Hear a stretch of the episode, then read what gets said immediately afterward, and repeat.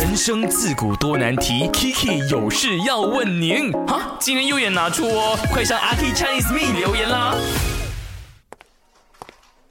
啊，新来的谁？你今天第一天上班就请大家吃烂扯饮料了。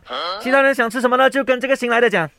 啊，我连工作都还没有开始，薪水都还没有拿，哪里有那么多钱请大家哦？拜托，一定要手下留情。哎，新来的谁？听我说，你今天大方，大家也会善待你的。你想学什么，跟他们请教都没问题的。还有啊，公司在假日、周末都有很多活动，劝你要多参与。多表现，多交友，对你往后的发展呢，肯定有很大的帮助。啊，周末我只想要待在家，什么都不想。发挥你的勇敢，去到我的抱怨信箱，我的 IG B Y U N underscore L I M 小眼睛炳云来讲一下，你有没有遇过那一些哪一些，呃，上司是永远记不起你名字，或者是永远记不起新职员名字的老板，又或者是。爱欺负员工、新员工的老板呢？我先自首一下，我先讲，我确实是蛮不太会记人家名字的，我很难把你的名字跟你样子 match 在一起。如果在短时间里面的话，但是我是有诚意在跟你聊天的。我知道你是什么，你讲过什么东西，你讲过什么内容，你是来自哪一个公司、哪个单位？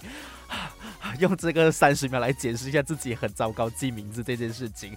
但是员工跟老板就不一样，老板你要每一天。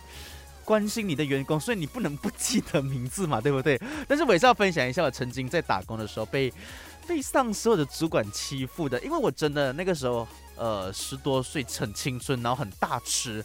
然后我的我是在一个连锁的餐厅上班的，我上班时间是早上十一点，所以我更早就会先吃一餐嘛。然后呢，我下班的时间是十点，他关店。可是呢，我要收啊整理啊，到来就十一点了嘛。那我最后一个，因为他公司是会包餐呐，所以我包餐那个晚餐基本上是在四点多就要吃了。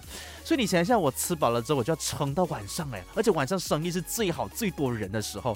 然后由于主管发现我真的很不爱吃，后来都不给我加点，就是膳食，他直接说你要加是可以的，你只能加白饭，还有你只能加酱油。我的天哪，我永远要讲这个故事，我都觉得很生气。